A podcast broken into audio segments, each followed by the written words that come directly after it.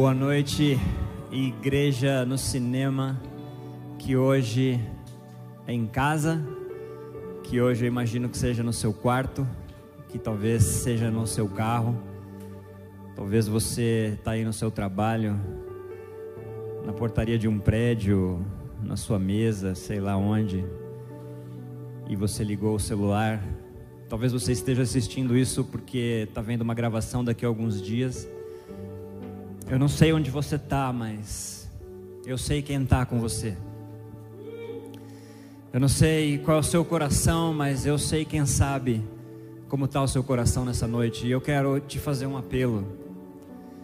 Eu quero pedir que, por mais difícil que seja, nesse momento, assistir um culto online, adorar, hum, sentado no sofá, prestar atenção numa mensagem falada por meio de uma imagem e do som da sua televisão ou do seu smartphone. Mas eu quero te encorajar a, se prender aquilo que o Espírito tem para te dizer nessa noite.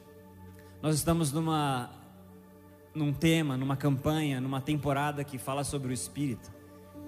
E o Espírito que está aqui nessa transmissão é o mesmo Espírito que está aí dentro de você, ecoando dentro de você. E essa noite eu quero. A palavra misericórdia, ela é a composição de duas palavras: miséria e coração. Quando Deus tem misericórdia de nós, Ele Ele está querendo dizer que Ele põe o coração dele na nossa miséria. E eu quero que você sinta no seu coração os sentimentos que o Espírito Santo tem com relação à sua vida com relação à sua família, eu quero que você ouça o Espírito nessa noite. O tema, o meu objetivo com essa pregação nessa noite é, é falar sobre uma vida cheia do Espírito. Como a Bíblia diz, existe uma vida que é cheia do Espírito.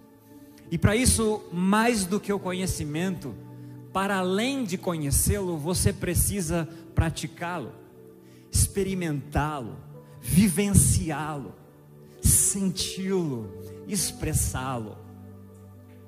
Só assim é possível experimentar as infinitas esferas e dimensões do poder de Deus, da poderosa mão de Deus.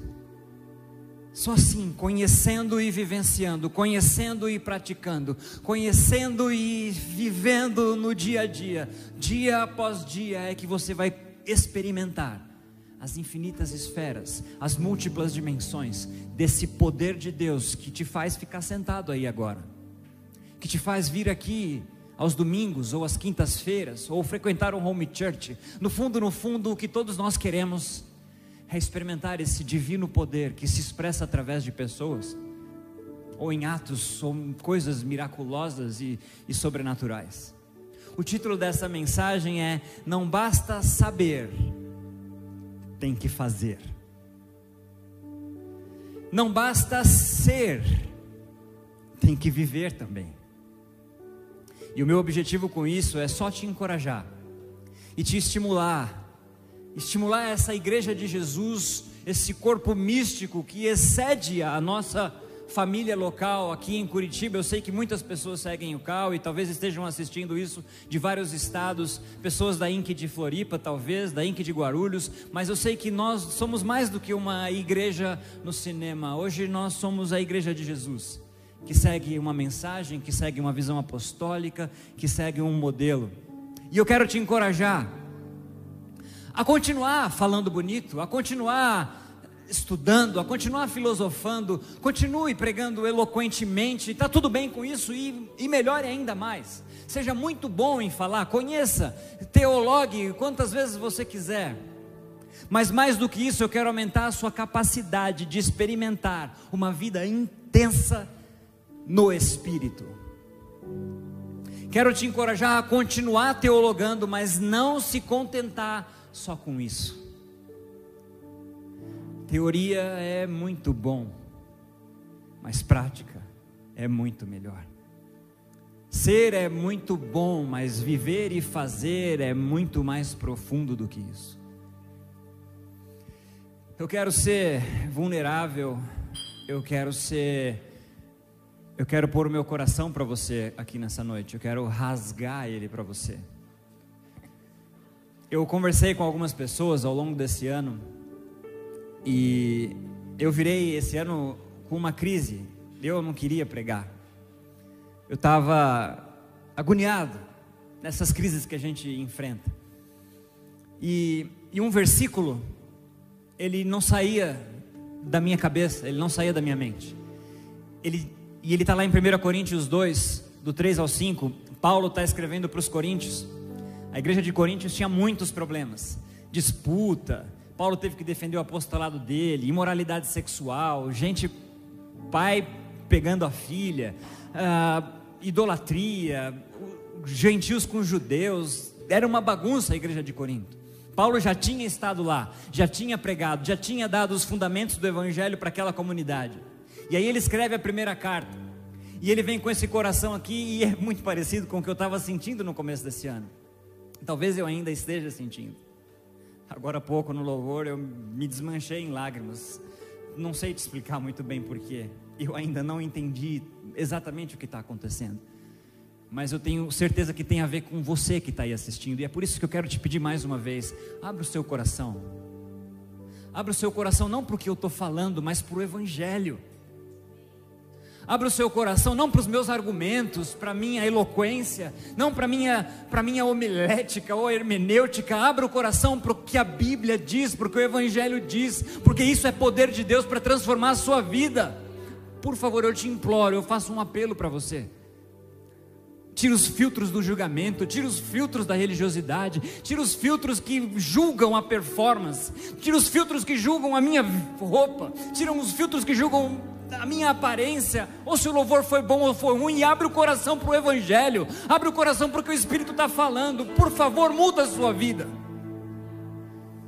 E a minha crise é justamente essa. Nunca se pregou tanto o Evangelho nesse país, nunca teve tanta live, nunca o Evangelho cresceu tanto, nunca tem se expandido tanto. Mas eu olho a minha volta e eu vejo coisas que não era mais para eu estar tá vendo. Eu olho para as famílias e e o sofrimento está lá. Isso me deixou confuso. E eu vejo Paulo escrevendo em 1 Coríntios, no capítulo 3, no capítulo 2, versículo 3 ao 5. Olha, olha o que ele diz. Eu não estava certo sobre como apresentar esse tema. Sentia-me desesperado. Eu estou lendo na versão a mensagem. Se quiserem saber a verdade, eu estava morrendo de medo. Ainda assim, nada do que eu disse deve ter impressionado vocês. Mas, mesmo assim, a mensagem cumpriu o seu propósito, ela sempre cumpre. O Espírito e o poder de Deus fizeram isso. Presta atenção no que a mensagem traduz.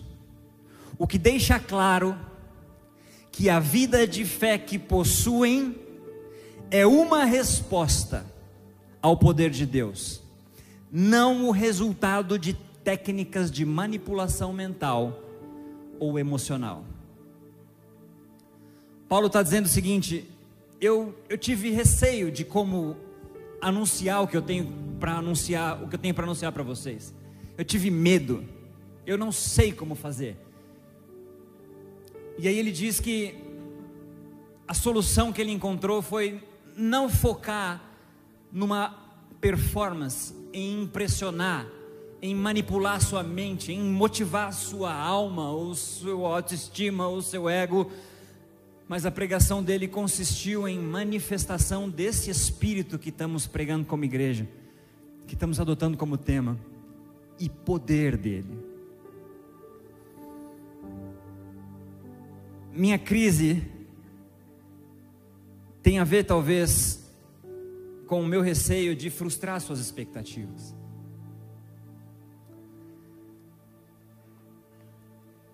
Mas suas expectativas só serão frustradas enquanto Deus não for o alvo da sua fé e da minha fé. Suas expectativas só serão frustradas enquanto o seu objetivo de fé, o seu alvo, o que te motiva, o que te impele, o que te impulsiona, o que te faz sair da cama todos os dias, o que te faz vir aqui nesse culto, o que te faz ficar aí conectado nessa live em pleno domingo, querendo e podendo fazer muitas outras coisas, é isso, é esse é o objetivo da sua fé. Enquanto esse não for, você vai se frustrar. Enquanto esse não for a razão de eu estar aqui, pregando, enquanto essa não for a razão de eu dar o meu dinheiro, de eu abrir mão da minha cidade, enquanto essa, enquanto Deus, enquanto o Espírito, enquanto essa busca infinita e incessante não for a única motivação que me faz me mover na direção de alguém, ou de alguma coisa, ou de uma instituição, ou da igreja de Jesus, eu vou me frustrar. Então Deus e o Espírito me disse, a sua, você, Juliano, precisa entender que mais do que fazer para alguém, você faz para mim. E as pessoas precisam entender que não é sobre o que é feito, mas é sobre para quem é feito. E aí você não vai mais se frustrar. Suas expectativas não serão mais frustradas. Ontem, estudando um pouco para trazer um pouco de conteúdo para vocês, eu me lembrei da pregação do pastor David Wilkerson, da Igreja Times Square Church. Ele pregava na Rússia, você deve ter visto esse vídeo. Se você digitar no Google ou no YouTube Pastor Chorando Rússia, você vai ver essa pregação dele. E ele está dizendo o seguinte: ele disse que começou a receber muitos vídeos lá nos Estados Unidos. Vídeos, por exemplo, de um pastor que estava incendiando os Estados Unidos com uma teologia da prosperidade. E ele dizia o seguinte: ele ensinava, e as pessoas o seguiam, dizendo o seguinte: você tem que dar o seu dinheiro para o pastor mais rico, porque você tem que seguir a unção da riqueza que está sobre aquele pastor. Não é para dar para a igreja daquele pastor, não, é para dar para aquele pastor. E no vídeo que ele recebeu, as pessoas iam até o púlpito, iam ao teu altar e começavam a colocar dinheiro no bolso dele. E ele nem conseguia pregar, era tanto dinheiro que o bolso chegava a transbordar de dinheiro, o dinheiro caía e ele não conseguia nem pregar direito o evangelho. E ele disse que recebeu um outro vídeo, o vídeo de um pastor que estava com a igreja meio decadente e ele disse para a igreja: Eu vou viajar três meses para encontrar um mover novo do Espírito. E foi uma, uma pessoa que mandou para ele. Ele voltou dessa viagem e disse: Descobriu um novo mover do Espírito. E por 30 minutos esse pastor conta que ele ficou rindo rindo, rindo copiosamente por 30 minutos na frente da igreja. E, e não pregou o evangelho, só ficou rindo. Depois ele contou que recebeu um outro vídeo de um pastor que foi procurar um novo mover do espírito. E aí ele imitava uma cobra para alguém e essa pessoa caía no chão e começava a rastejar debaixo dos bancos da igreja. E aí ele ia imitando a cobra e as pessoas caíam e começavam a rastejar debaixo do banco da igreja. E aí ele para, fica reflexivo, e aí ele fala: Na minha igreja, lá em Nova York, eu olho para o lado esquerdo da igreja e eu vejo seis homens vestidos de mulher, chorando copiosamente, porque precisam de Jesus. E ele vira para o lado direito e fala: Olho para esse lado e vejo um empresário que foi demitido, um executivo alto de uma empresa, e hoje ele vive na rua não conseguiu superar a crise da demissão e vive na rua como um, mendigo. Ele olha para frente dele e vê uma atriz nova de cinema, jovem, que depois de dois dias da sua pregação se joga do 11 primeiro andar de um prédio, porque não encontrou uma resposta na comunidade. E ele fala: Isso não é engraçado. Eu não vejo graça nisso.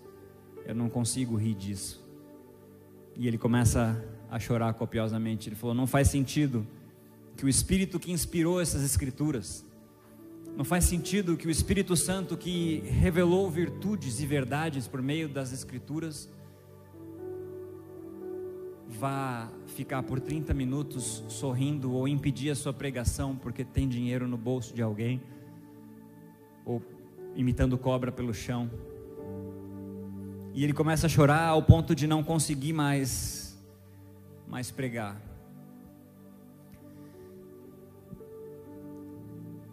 Eu acho que eu entendo o sentimento do coração dele. E nesses meses em que eu tenho caminhado com vocês aqui,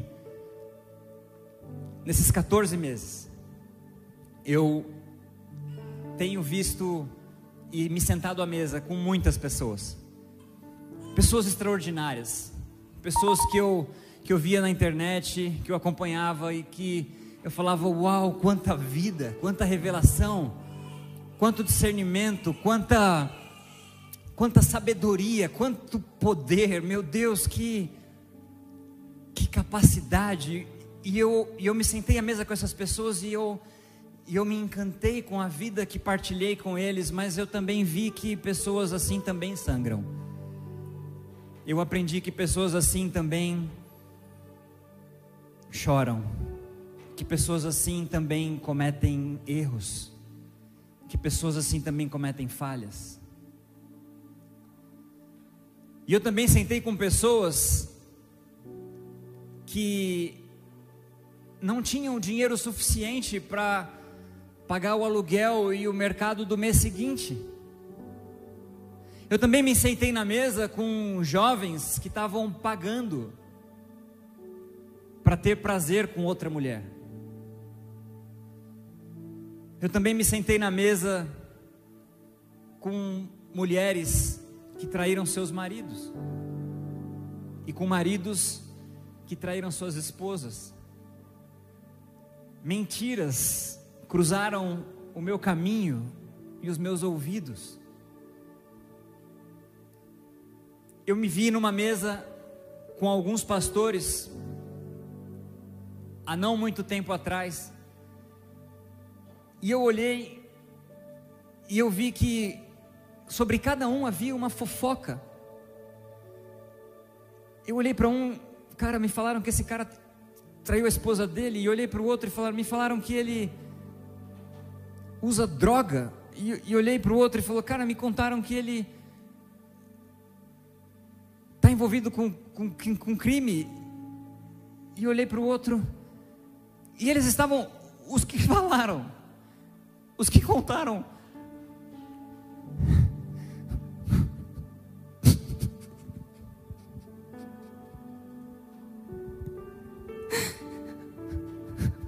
os que, os que contaram isso para mim estavam na mesa, sorrindo, abraçando, como se nada tivesse acontecido, como se como se a vida não como se não fosse, eu não sei dizer o que é. Eu me senti um idiota. Não pode ser verdade. Ou, ou, é, ou é mentira sobre todo mundo, ou tem alguma coisa errada com o evangelho de algumas pessoas. E o que eu quero fazer, e o que eu quero te pedir com todo o meu coração nessa noite é: viva de verdade, seja de verdade. E isso eu admiro no Cal. Ele fala coisas que depois ele se arrepende, mas é ele. Pelo menos ele é de verdade, ainda que cometa alguns equívocos, ainda que magoe alguns, é ele e ele não esconde isso de ninguém. Mas e você? E você, quem você é? Quem você é para as pessoas que sentam à mesa com você? Quem você é para os seus amigos? De quem você tem falado? Como você tem falado daquele que Deus ama? Como ama você?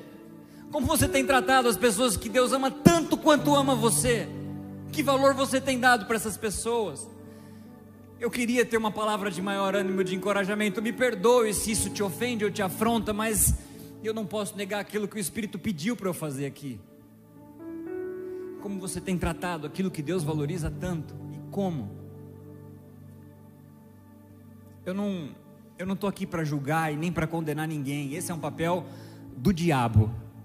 E eu estou aqui para falar do Espírito. E em João 14,16 diz: Ele, o Espírito, será enviado como consolador, como encorajador, e nunca vai deixar vocês. Quem te acusa, se tem alguém te acusando e se tem alguém te condenando agora, nesse momento, pode ter certeza, não é o Espírito Santo de Deus, é o diabo. E eu estou aqui para te consolar, em nome de Jesus por meio do Espírito Santo, o Espírito que nós temos pregado.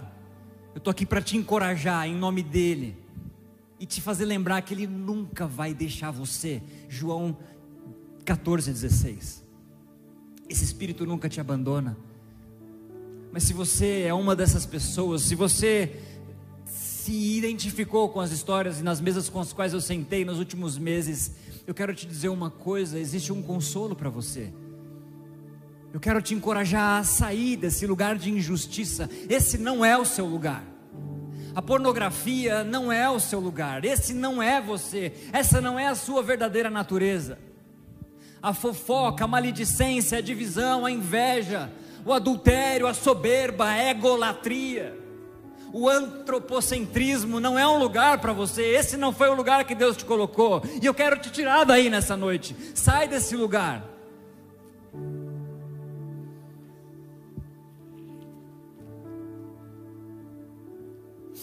Em Efésios 4, 30 até o 31 diz assim: Não entristeçam o Espírito Santo de Deus. O selo que ele colocou sobre vocês para o dia em que nos resgatará como sua propriedade.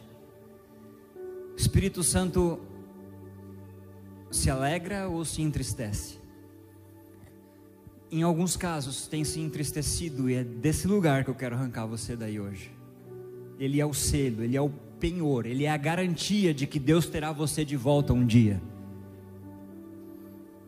No versículo 31 diz: Livrem-se de toda amargura, raiva, ira, de palavras ásperas e de calúnia e de todo tipo de maldade. Em vez disso, sejam bondosos e tenham compaixão uns dos outros, perdoando-se como Deus os perdoou em Cristo. Eu imploro para você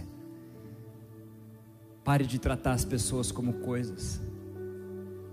Eu imploro para você, em nome de Jesus. Ame as pessoas e use as coisas. Não ame as coisas e use as pessoas.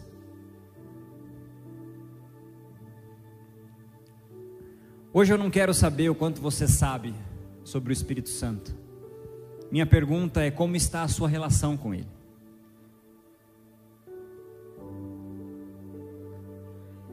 o que você ainda não sabe sobre Ele.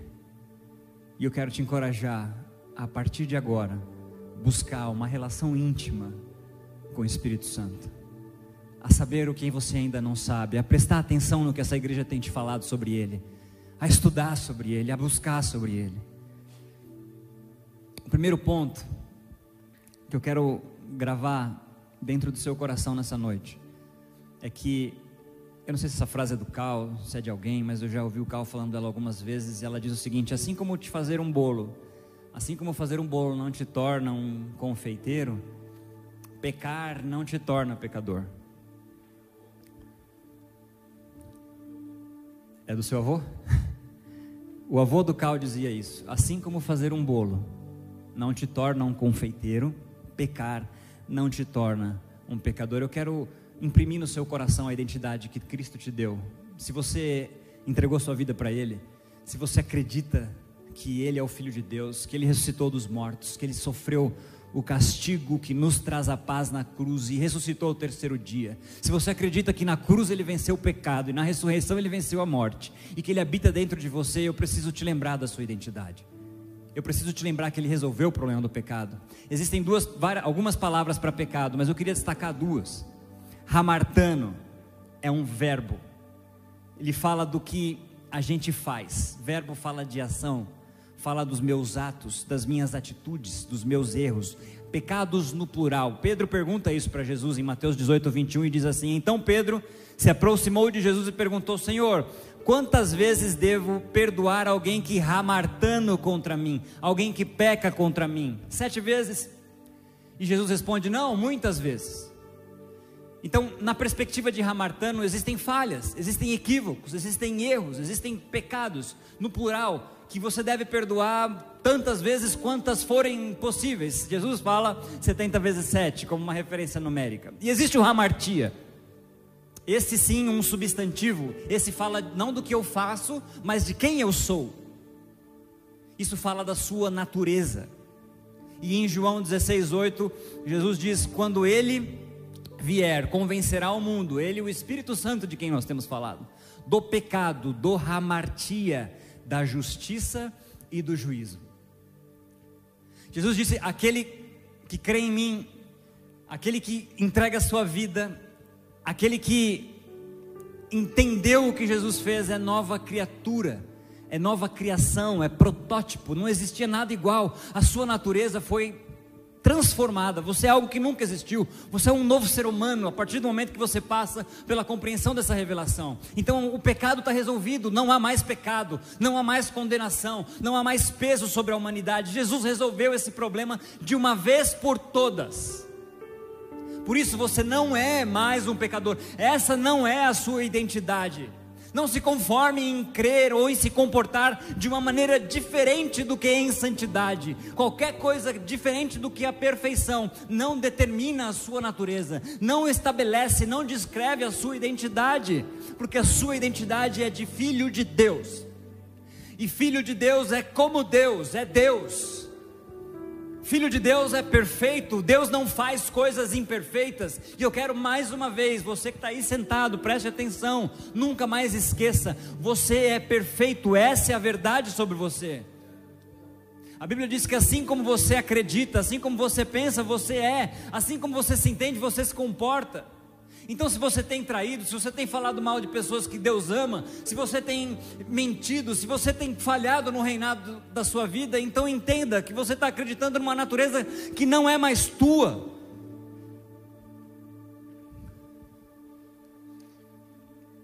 Então, entenda que o Espírito Santo, quando a Bíblia diz que ele vem convencer do pecado, da justiça e do juízo, ele não vem ficar te convencendo dos teus errinhos. Ele já te convenceu do pecado, porque esse pecado é hamartia. Ele já disse que você é perfeito. Então por que, que você não se comporta como perfeito? E aqui vem o segundo ponto daquilo que eu quero te dizer nessa noite. Assim como ter um carro não te faz um motorista, estou criando uma nova. ter o Espírito Santo não significa que você tenha uma vida plena no Espírito. Eu vou repetir. Assim como ter um carro não te torna um motorista, ter o Espírito Santo não significa que você tenha uma vida plena com Ele. Vou fazer uma ilustração. Imagine que você tem um carro. Um carro, pode escolher o carro que você quiser, completo: ar, direção, vidro, trava, câmbio automático, GPS, pedal shift, escolhe o que você quiser, pode pôr tudo nesse carro. O fato de você tê-lo não significa que você possa usufruir dele.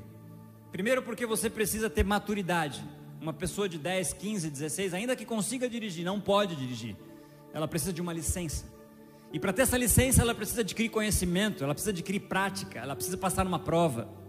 Ela tem um fator condicionante, que é a habilitação, ela tem a questão do IPVA, ela precisa pagar o IPVA, porque ainda que ela tenha carteira, ainda que ela tenha conhecimento e habilidade para dirigir, se ela não pagar o IPVA e alguém pegar ela na rua, esse carro vai ser retido.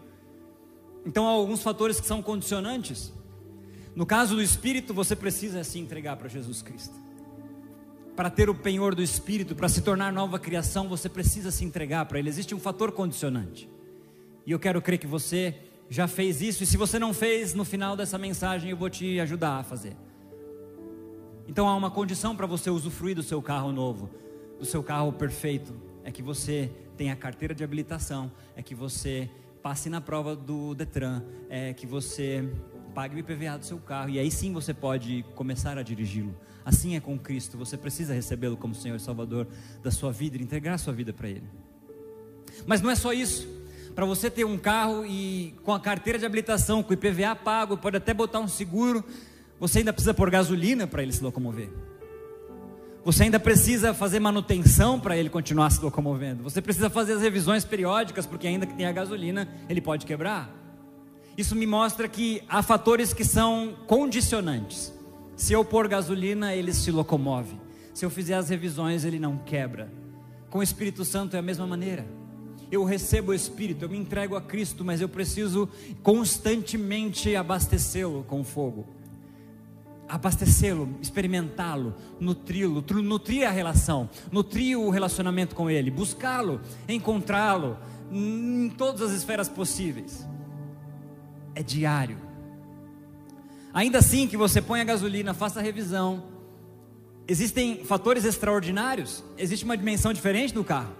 Porque você pode correr com o carro, pode suportar um deslizar e corrigir numa curva. Você pode correr muito, correr pouco. Você pode uh, desenvolver a habilidade de dar um cavalo de pau para sair de um acidente. Existem níveis de conhecimento, níveis de habilidade que à medida que você pratica, que à medida que você dirige na chuva, você vai desenvolvendo. Então tem gente que dirige bem e tem gente que dirige mal. Isso me fala de que esses fatores extraordinários existe uma, existe uma busca intensa, uma busca acima, uma busca diária, uma busca com muita sede. Em Efésios 5,18 diz isso. 18 até o 21 diz assim: Não se embriaguem com vinho, pois ele levará ao descontrole. Em vez disso, sejam cheios do Espírito.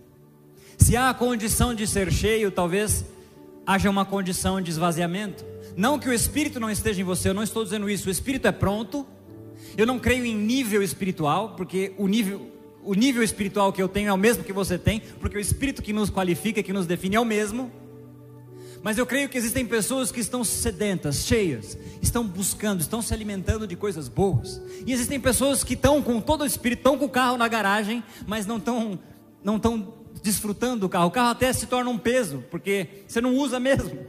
E aí você podia botar outra coisa no lugar da garagem. Você tem um carro parado lá para você poder usar, mas você prefere andar de ônibus, você prefere andar de bicicleta ou a pé ou de carona, e aí o carro acaba sendo um estorvo na sua vida. Da mesma maneira é o espírito. O espírito é pronto. Não existe nível espiritual. Eu estou num nível espiritual maior que ele. Não, não. Todo mundo está no mesmo nível.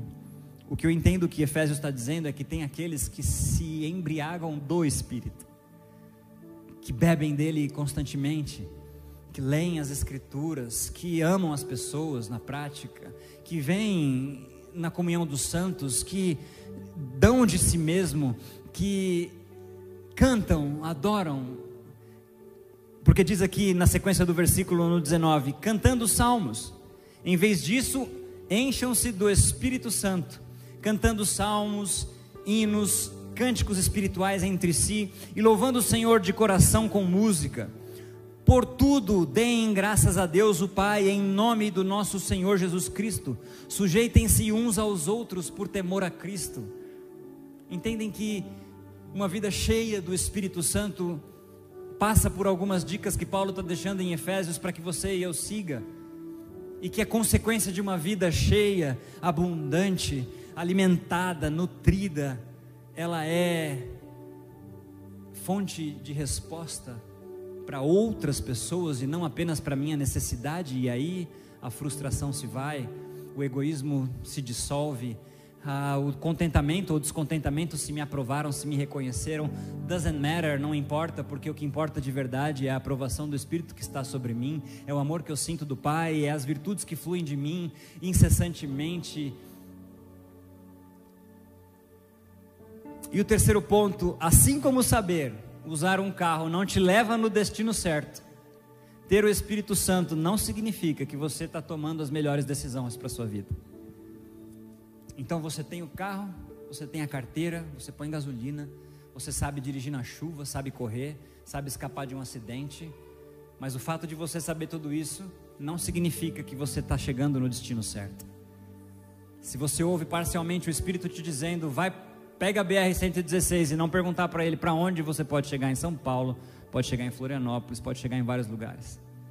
Se você pergunta se o Espírito Santo vai para São Paulo e você chega em São Paulo, existem 20 milhões de pessoas em São Paulo que você pode ser o endereço para você. Se você não perguntar para ele, ele não, você não vai ouvir o endereço, você não vai ouvir, não vai poder botar no GPS o destino certo que você tem que chegar. E para isso você precisa de relacionamento, de intimidade. Existe uma palavra para conhecimento que é epignosis, que é a mesma palavra usada no grego para relação sexual.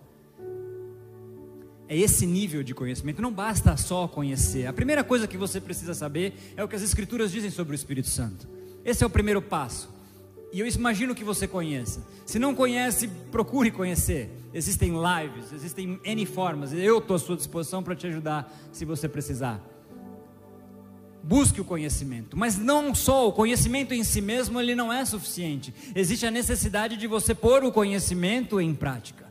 Existe a necessidade do conhecimento transformar o seu caráter de dentro para fora. E essa transformação de dentro para fora, ela esbarra nas pessoas ao seu lado. Talvez se você não esteja vivendo essa vida, talvez seja porque você não conhece, ou conhece e conhecendo não crê.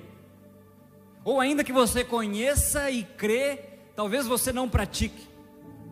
E isso é incompleto. Assim como um carro top de linha não te leva para o destino certo. Você precisa perguntar para o Espírito Santo onde você quer que eu chegue com tudo isso. Em Gálatas 5, 22, 25 diz assim: Mas o Espírito produz este fruto. Fala dos frutos do Espírito, mas não é sobre os frutos do Espírito que eu quero falar agora. Eu quero falar sobre o final desse versículo, desse texto. Eu só quero te lembrar os frutos do Espírito quero que você passe assim um checklist dentro de você sobre esses frutos. E eles são amor, alegria, paz, paciência, amabilidade, bondade, fidelidade, mansidão e domínio próprio. Não há lei contra essas coisas.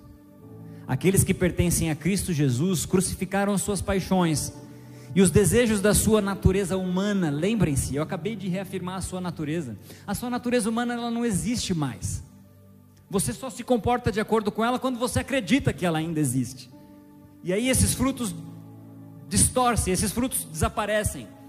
Porque você está crendo numa natureza que não é mais a tua. E ele termina, e é aqui que eu quero falar sobre direção. Uma vez que vivemos pelo Espírito, seguimos a direção do Espírito em todas as áreas da nossa vida. Seguimos a direção do Espírito em todas as áreas da nossa vida. O que eu estou querendo dizer com tudo isso é que existe uma vida pífia, existe uma vida medíocre no sentido de mediana, e existe uma vida sobremodo excelente. E a pífia e a mediana tem a ver com o que você está, ou com o que você não conheceu ainda, e a gente está tentando te ensinar algumas coisas, ou com aquilo que você ainda não crê a respeito do que você já sabe, ou ainda aquilo que você não está pondo em prática, ainda que creia e saiba.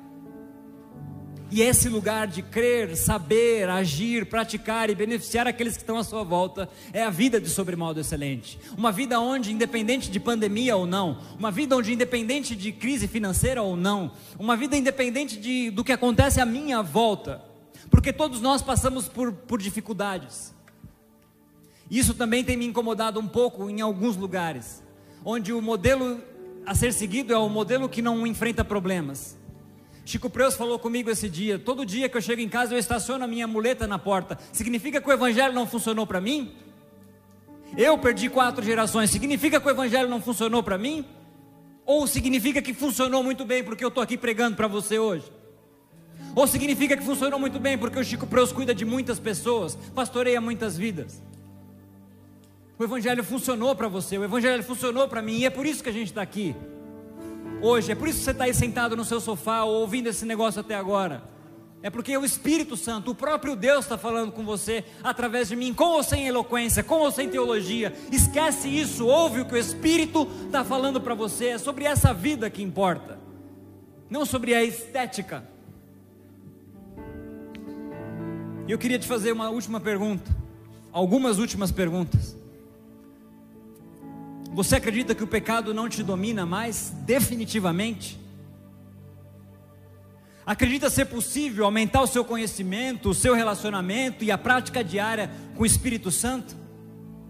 Se você acredita nisso, meu irmão, minha irmã, então você tem acesso à fonte inesgotável de poder. Se você acredita que a tua natureza velha humana foi levada na cruz com Cristo e existe uma nova natureza perfeita em Cristo, se você acredita que o conhecimento, a intimidade, a, o relacionamento e a prática diária das virtudes do Espírito são e definem quem vocês são agora, então você tem acesso a esse Espírito, que, segundo a palavra, é uma fonte inesgotável de poder. E eu quero destacar, para encerrar, duas dessas palavras que definem poder. Uma é exausia, é um poder cedido, um poder delegado como autoridade por exemplo, para expulsar um demônio. O demônio não tem autoridade na terra, você tem. Porque a Bíblia diz em João 1,12: Eis que vos dou poder, direito de serem feitos filhos. Quando Deus te faz filho, Ele deposita sobre você poder, exausia, poder para ser feito filho. Você é filho de Deus, nada menos do que isso. E você recebeu um poder divino, um poder espiritual, um poder místico que você não necessariamente sente ou vê, mas ele está aí dentro. E ele é poder de filho, e filho de Deus tem poder de Deus. Mas por que, que você talvez não viva? Porque a expressão desse poder é diferente do que os frutos do Espírito, por exemplo. Creia nisso, conheça, busque, se relacione com Ele, acorde de manhã e pergunte o que, que você quer de mim nesse dia. E também tem a outra palavra para poder que é dunamis, que é habilidade ou força como o poder de realizar milagres, a exemplo do milagre que ressuscitou, a exemplo do milagre de Pentecoste, onde pessoas falaram em línguas, esse poder que te capacita diariamente a executar tarefas. Em Efésios 13, 3, 16 e 17 diz: Peço da riqueza de Sua glória que Ele fortaleça com poder interior por meio do Seu Espírito. Então Cristo habitará em seu coração à medida que vocês confiarem nele. Suas raízes se aprofundarão em amor e os manterão fortes. Essa é a pessoa que está sentada agora aí, assistindo essa live. Uma pessoa revestida do poder do Espírito. Não é sobre você, é sobre o que você carrega. Não é sobre você, é sobre o que você acredita. E para encerrar definitivamente, eu quero dar a oportunidade a você de experimentar esse dunamis. E eu quero fazer duas orações. Uma é por você que está assistindo e não entendeu muito bem o que eu quis dizer quando entregar a vida para Jesus, o que é ter uma vida que crê no Pai, no Filho e no Espírito, que reconhece o que Jesus fez, que se torna filho e para você, eu quero que você repita uma oração bem rápida comigo. Quero que você aí no seu quarto, na sua sala, no seu carro, onde você estiver, eu quero que você feche os seus olhos. Se desligue por um minuto, eu vou fechar com você. E eu quero que você repita essa oração comigo, dessa forma: Deus, Deus, eu te reconheço, eu te reconheço, não mais, não mais, como um Deus distante, como um Deus distante. mas como um pai, mas como um pai que sonhou o meu nascimento, sonhou meu nascimento, que desejou o meu nascimento. que desejou meu nascimento. Eu creio no seu filho, Eu creio no seu filho, Jesus Cristo, Jesus Cristo, enviado para a terra enviado para a terra. para levar sobre si para levar sobre si todo o pecado. todo o pecado. E ressuscitou dos mortos. E ressuscitou dos mortos. Três dias depois, Três dias depois, vencendo a morte, vencendo a morte, eu quero entregar eu quero entregar a minha vida a minha vida para essa revelação, para essa revelação, para essa verdade. para essa verdade. Eu Eu creio nisso. Isso. Espírito Santo, Espírito Santo, faz morada em mim faz morada em mim. a partir de A agora, partir de agora, em nome de em Jesus. nome de Jesus. Amém. Se você fez essa oração, você está habilitado a partir de agora a viver todas as maravilhas que o poder de Deus pode fazer por você. Eu pedi para o Léo tocar essa música, não por acaso. Essa música fala: Poderoso Deus, minha alma anseia por ti. E agora eu quero, eu disse que tinham duas orações. Eu quero orar por você que está me assistindo agora. A sua esposa te traiu. E você não consegue perdoar ela.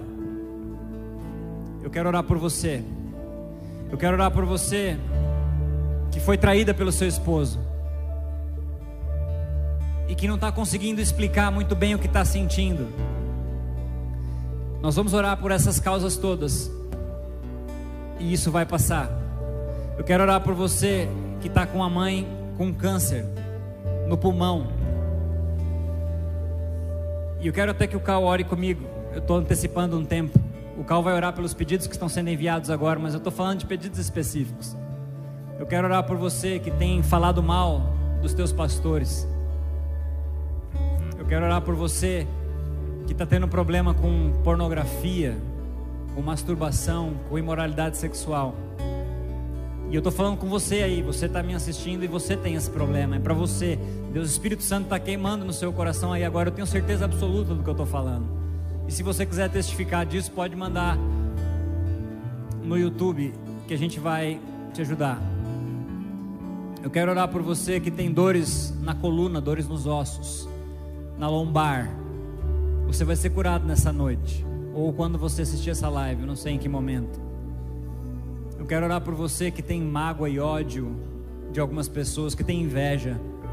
Você que tem se alegrado com a queda de algumas pessoas, você que aí no fundo do seu coração se alegra quando alguém cai perto de você. Esse sentimento é demoníaco, ele é diabólico, tira ele do seu coração. A gente acabou de ler aqui que o Evangelho, o fruto do Espírito, a consequência do fruto do Espírito é ter paz uns com os outros, é sujeitarmos uns aos outros em amor por meio de Cristo Jesus. Eu quero orar por você, por essas revelações, por esses discernimentos específicos. E na sequência o Cal vai orar por os pedidos que foram enviados aí. Enquanto a gente estava fazendo essa live, eu queria que você fechasse os seus olhos, porque esse dunamis vai invadir a sua casa. Esse dunamis vai mudar a sua história. Esse dunamis vai te levar livre, vai te tirar desse cativeiro, dessa angústia, vai te tirar dessa prisão emocional que você está. Feche os seus olhos, Pai. Eu declaro, pelo poder do nome de Jesus Cristo, que não só as palavras ditas, reveladas pelo Evangelho, as palavras que saíram da minha boca, mas essa palavra agora de cura, de perdão, de liberdade, de transformação, de metanoia. Pai, esta mulher que está confusa a respeito dos seus sentimentos, Pai, cura ela agora. Que ela consiga perdoar o seu marido, que esse marido que não consegue esquecer, que ele enxergue o destino que ele tem com aquele, com aquela a quem ele prometeu permanecer até o último dia da vida dele.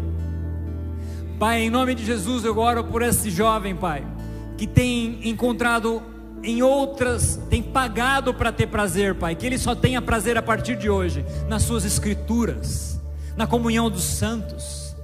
Livra, Senhor, esse jovem da imoralidade, da pornografia. Livra esse jovem, Senhor, do interesse promíscuo. Que ele encontre a partir de hoje apenas prazer na Sua presença, na Sua verdade, nas Suas revelações, nas experiências diárias com o Espírito.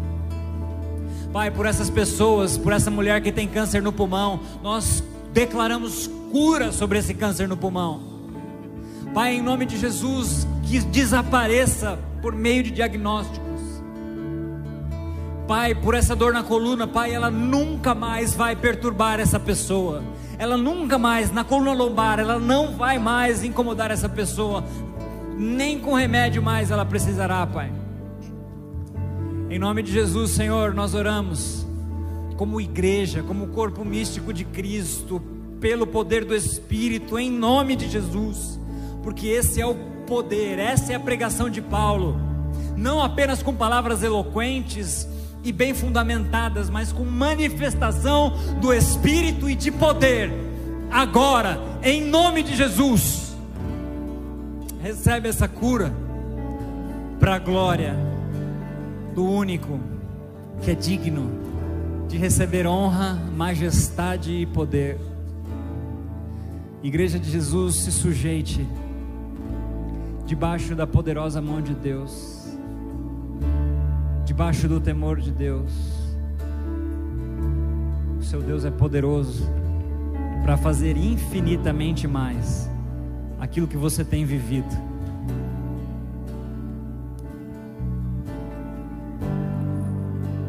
Só quero ler um último texto para você e eu encerro. Tiago 1, 22 até o 24 diz assim: Não se limitem, porém, a ouvir a palavra ponham-na em prática. Do contrário, só enganarão a si mesmos. Pois se ouvirem a palavra e não praticarem, serão como alguém que olha no espelho, vê a si mesmo, mas assim que se afasta, esquece como era a sua aparência. Não se esqueça da sua verdadeira natureza, da sua verdadeira nova natureza em Cristo, por meio do Espírito, em nome de Jesus.